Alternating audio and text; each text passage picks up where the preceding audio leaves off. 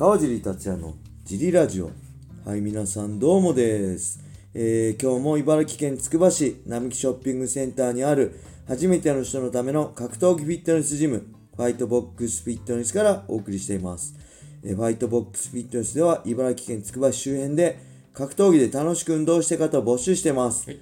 体験もできるのでホームページからお問い合わせをお待ちしてます、えーます。そしてえーファイトボックスフィットネスやクラッシャーのグッズも絶賛発売中です。えー説明欄に載せてあるファイトボックスフィットネスのベースショップを覗いてみて好みのものを購入してください。よろしくお願いします。そんなわけで小林さん今日もお願いします。お願いしますレター行きましょう。はいえーっと、川尻選手、小林さん今日も一日お疲れ様ですど。うもですえー、川尻ゴミボクシングマッチがいつ発表されるかドキドキしてる集合弁当男です。えー、ズバリ、お二人は犬派ですか？それとも猫派ですか、はい。個人的にはプロ格闘家は圧倒的に犬派が多い印象ですが、はい。やはり格闘家は S っ気が多いので自己主張の強い猫より従順な犬の方が安心できるでしょうか、はい。ご回答よろしくお願いします。はい。はい。えー、川尻ゴミボクシングマッチありませんでしたね。僕は今回解説として、はいあ、まだわかりません。解説席からシークレットマッチでもしかしたら当日あるかもしれませんが、はいあもうこれはね、はいまあ冗談みんな通じないんだなと思ったんですけど、はいあのーまあこう、お茶を、お茶濁そうかって。だからこういうボクシングマッチとかで、お茶濁さないようにねっていう、ちょっと皮肉的な感じだったんですけど、そんなの見たくねえよって、本当のなんかガチで、それをしん、なんか俺がやりたがってるっていう、リプライが来てびっくりしたんですけど、あ、冗談通じないんだと思ってみんな、意外と冗談通じないんだなと思って、あの、もうこういう冗談言うのやめようと思ったんですけど、すいません。なんで、ボクシングマッチありません。はいはい。そして、僕はね、猫派ですね。ずっと犬可愛いなと思ったんですけど、やっぱ、なんだろう、前のあれでも言ったんですここの感じがはい好きですね、犬の。はいあ、猫の。はい猫の。こう、なびかない感じが好きですね。いいですね小林さんも猫はいですよね。二人とも猫です、はい。僕飼ったことないけど猫ですね、何も飼ったことないです。はい。金魚ですね。金魚しか飼ったことないです、今猫飼いたいけどね。もう大変ですよね猫。大変ですね。毛毛がだらけにな毛だらけになるんでしょ？そうですけどイケイケで。もうあれがねちょっと苦手ブですね。あげると違います。あああとうんこの世話とかさどこでもうんこしちゃわない？ちゃんとトイレでする？いやちゃんとしつけちっちゃい頃しつけると大丈夫です。じゃあそれだったらいいけどな。しつけができないでやらせてるとなんかふわふわしたもののとこでするようになるんで最初が大事です。ああ人間関係と一緒です。どわかりました、はい。じゃあもう一ついきましょう。はい。えーこれすごいシンプルなレター来ました、みっくんに勝てる？はてなこれみっくんっていうのはあれですね。戦国 S4 の三岡さんですね。三岡さんとはやったことないからちょっとわかんないかな。うんちょっとこれは答えかねますね。三岡さんにはこのジムのねファイトボックスのこうあれをイメージを三岡さんのジムねグッドスキルをちょっと参考にさせてもらっているところもあるんではい。はい。戦うことはないかなみっくんと。はい。はい、それではもう一ついきましょう。はいえーと、こんにちは。もうすぐ大晦日来神楽しみですね。はいチケットも発売日に完売したそうで、はい来神の盛り上がりを感じられてとても嬉しいです。はい川尻さんのジムの会員さんも来神ファンはいらっしゃいますか？はい大晦日の川尻さんの大晦日工業の思い出話、えー、聞いてみたいです。はい話聞いてみたいです。えー、ありがと。うございますえー、そうですね。発売日に完売ってすごいですね。これ2万枚ぐらい売れたんですよね。僕、大きい方のスタジアムバージョンでやるのかと思ったから、4、5万枚なのかなと思って、え、そんな売れたのと思ったら、今回スタジアムバージョンだったらしいですね。ちっちゃい方の。けど、それでも2万枚とか売れるって相当すごいですよね。うん。まあ、この日本国内でしかね、完結できない中で、はいこのライジンっていうブランドをはい来もう選手どうこうよりもライジンというブランドをこんだけ高めたっていう、まあ、榊原さんのねはい。手腕はすごいと思うしやっぱすごいですよね。あのメイウェザー呼んだりさ天心タケル実現させたりさ、はい。えー古くはミルコ京都ル実現させたりさ、はい。やっぱプロモーターとしてはもう一流ですよね。はい。はい。でファイトボックスフィットネスの会員さんもね、はい。いっぱいいますね。あのー興味、全然詳しくない人もいるいますけど、男の会員さん結構好きでね、はい。えー見に行く人もいるし、そうですね。チケえットー、30日のね来人大忘年会に参加する人もいるしね。はい。当日はい。見に行く人もいるしチケット買買おうとしたけど買えなかったって人、はい。でアウトレット席追加で発売したのも買えなかったって人もいるしね、はい。えーペーパービュー見ますって人もいるし、はい。えー地上波で見ますっていう人もいますね、やっぱり若い人はね、はい。あの試合見に行ったりさ、はい。あのペーパービュー買えるけどやっぱ子供いたりね、はい。あのいると会場行くのも難しいし、はい。やっぱお小遣い制だとね、あのーペーパービュー難しいんで今回地上波でっていう人もいましたね、ここぞっていうところにペーパービュー買ってあとは地上波でっていう感じで、はい。まあ大変ですよね。まあそういう中でもねこの来人楽しみにしてくれて僕もね今回解説で、まあ参加するんでそういうのもね楽しみにしててくれてる会員さんがいることですごいありがたいですね、はい。うん。あの女性会員さんでもね朝倉未来選手の大ファンだったりはい。する人いますよね。あの強者理論でしたっけ？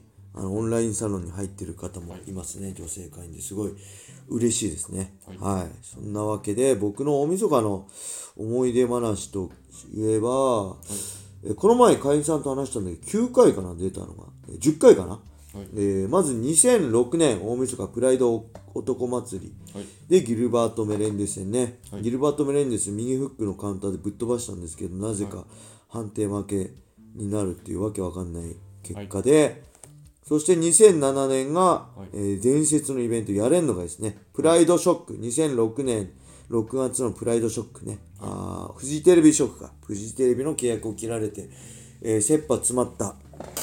プライドが USC に、はいえー売却されてプライド続く予定だったんですけどまさかの興行がなくなってプライドがなくなって消滅してしまった、再びプライド復活することはなくなった状態で1年間待ちに待ったあ詳しくは1年じゃないか。4月にやったからあれですけどあの僕はね1年間待ってあの待ちに待って復活したやれんのかね。これまあプライドの卒業式って感じですよね。やれんのか。ね秋山み美咲とかって僕はあれですね。名前忘れちゃった。僕も出てねこれ入場式であまりにもファンの声援が大きすぎて、もう感動して泣きそうになったことを覚えてますね、あこんな声援みんな待ってたんだなと思ってね、すごい感動したのを覚えてます、えーとそして2008年が、えーダイナマイトですね。ドリームが始まって K1 との共同開催、ダイナマイト FEG のね。それがまさかの K1 ルールでの、えー K1 ファイターデビュー、えー武田幸三戦ですね。ここから、えー僕の人生がまさかの正人戦までつながっていくっていうね。あのーまさかね、正人と僕が戦うことになるなんて、1年前は全く考えてなかったですね。あの人生何やるか分かんないなって思ったのが、まあ、2008年の大晦日ですね。あのー K1 ドリーム対抗戦、えー武蔵対ケガル武蔵、えーバダハリ対、えーオーフレームでしたっけ。でまさかのドリーム MMA 側はね K1 側に3連勝するっていうね、はい。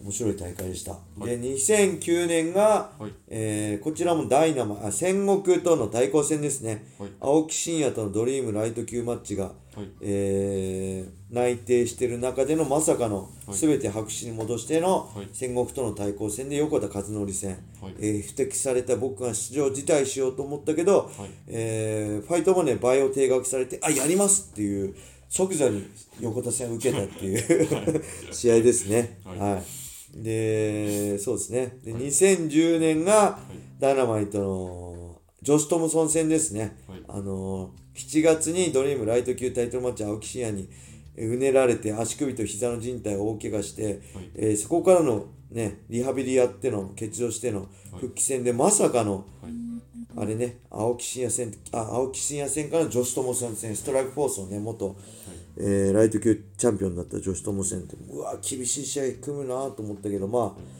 結果的には勝ててね僕も盛り上がってそこから翌年2011年4月をね、はい。えーアメリカでのストライクフォースライト級タイトルマッチギルマート・メレンデ戦に続いていくんでこれも、えー人生何やるか分かんないなっていう試合でしたね。はいそして2011年大晦日ダイナマイトかな？猪木祭りかな？それが、えー宮田和幸戦ですね。フェザー級ギルバート・メレンデスにタイトルマッチで負けてフェザー級に落としての2戦目、えー現在ねブレイブの代表の宮田さんとの戦い、まあ、オリンピックレスラーの宮田さんからテイクダウンを取って、えー肩固めで一本した、一本勝ちしたっていう、えーあれですね、フェザー級での自分の実力をあー日本中に知らしめた戦いだったんじゃないかな。自他共に認めるフェザー級日本一が僕になった日だったんじゃないかなと思いますね。はい。そして2012年がはいラスト、えードリーム最後の、えー、尾身川戦ですね。はいグローリーとの共同開催の、えーえーそれもね、はいえーまあ、USC から帰ってきた尾身川さん相手に、はいえー一本勝ちはできなかったんですけど、えーまあ、完全に圧倒できた感じで、えーこれもフェザー級の自分の実力を世間に知らしめることができたね、えー思い出の試合かなと思います。で、そこから2013年がなく、にあ、2013年、2014年の1月、2013年に USC と契約して、2014年の1月に USC デビュー。はいなんでそこからないんですけど、2014年の大晦日もなくて、2015年の大晦日ですね。はいえー、あ、大晦日じゃない、29。ドリーム開幕戦、12月29で開設させていただいて、はいえー、そして、さ31は会場いましたね。はいで、2016年がまさかの USC 契約解除って自らも教えて、はいクロン・グレイシー戦で、えー、しょっぱなつまずくっていう俺らしい来人デビューの、あのーこれが、まあ、トップになれない理由ですよね。しょっぱな一番大事なところにつまずく、ドリームのね、あのーブラックマンバ戦もそうでしたけど、これも思い出深い試合ですね。えーそして2017年がはい解説かな？2017年藤めぐさんと解説して、2018年の大晦日が、えー平成最後のやれんのかな北岡戦ですね。これも満身創痍でしたけど、まあ、北岡悟っていうファイターとね、あの戦えて、まあ、負けはしたけど良かったかなっていう思い出深い試合です。はい。そして2019年は、えっ、と、何したかな？会場で見てたかな、で、2020年は、はい。えー娘と神栖に行ったりしてて、地上波で見ましたね。はい。そして2021年が今回解説として参加させていただく。はいそんな僕の大晦日でした。ざっと走りで語ってしまいましたが、えーレターありがとうございました。それではね、大晦日楽しみましょう。はいえー今日はこんな感じで終わりにしたいと思います。皆様、良い一日を。またねー。